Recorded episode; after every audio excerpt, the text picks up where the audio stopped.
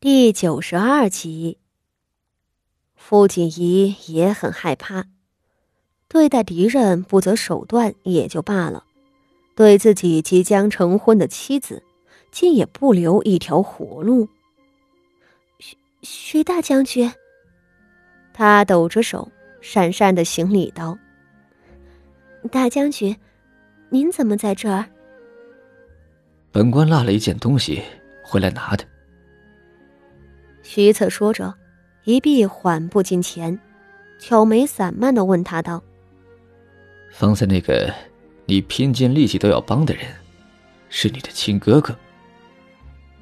徐策是上过战场、杀过人的将军，面孔冷冽，脚步的声音都沉得令人畏惧。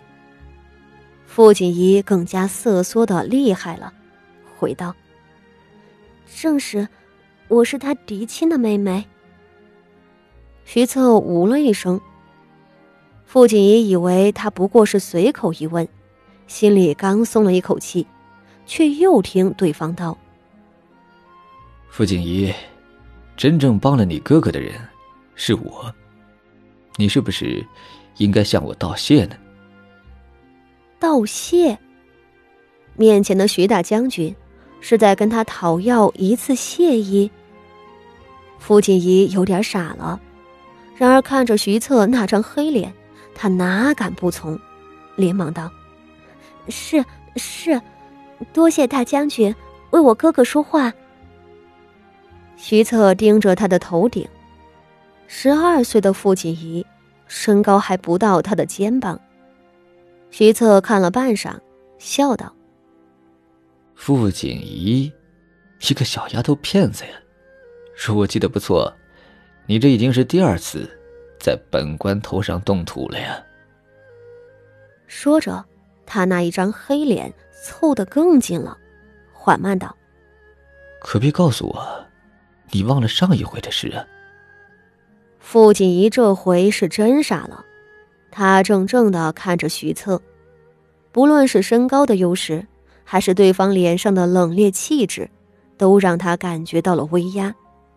他抿着嘴唇，讷讷道：“大将军，上一回的事儿。”话音刚落，他突然想起来了，是那一次的事儿，在国公府里的时候。大将军，您是说？他的手都开始抖了。我母亲的寿辰。徐策缓慢道。盯着他的眼睛，傅锦怡，你倒是能耐呀！上一回你利用我对付了你的嫡姐，这一回你又利用我帮助你的哥哥。京城里没有人不知道我徐策杀人如麻的恶名，敢在我的头顶上动土，你胆子挺大呀！傅锦怡这会儿若还是不明白，他就是真傻了。他的身子开始颤抖起来了，心里暗骂：“这徐大将军就是这样的，回来拿东西遇上了他，就要和他理论这些事儿。先前还说那萧云天气量狭小呢，如今看来，这徐策可是没好到哪去啊！”傅锦仪是真不明白，自己一个小小女子，在您堂堂的二品指挥使将军跟前。耍了两回的把戏，那不过是为了活下去而已。这天底下不是谁都跟您一样手握重权，能够决定旁人生死的，更多的是我这样的，被人捏着性命艰难求生的。您身居高位，就不能稍微的宽宥我一点儿，还要和我一个弱女子计较？也罢。我父亲一今儿算是倒了霉，上回在马车里不还被您窥探了一回吗？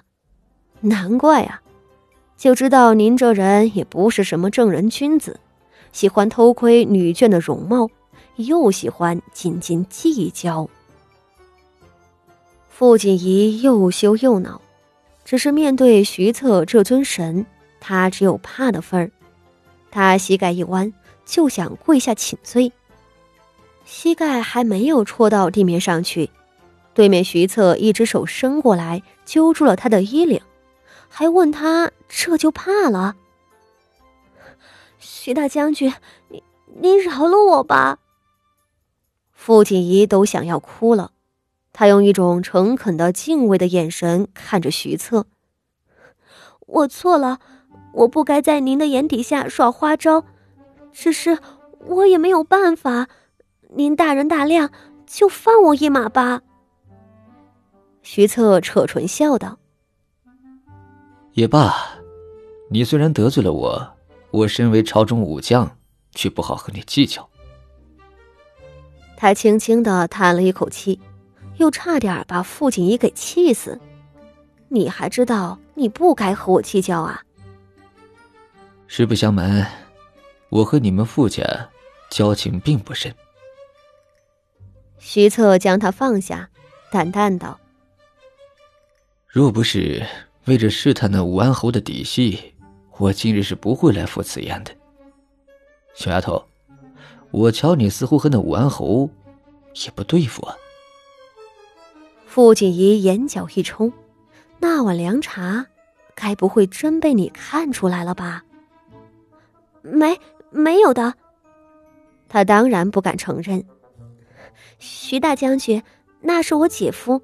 又是我们傅家的依靠，我怎敢得罪武安侯？徐策瞧着他一双清亮的眼睛，嗤笑道：“你这小丫头一贯是个不老实的，你说的话，十句里面有一句是真的，就顶了天了吧？你可骗不了我。”在徐策看来，这傅锦仪是真不老实。就说方才那个叫傅德熙的少年，是他嫡亲的哥哥，笑话。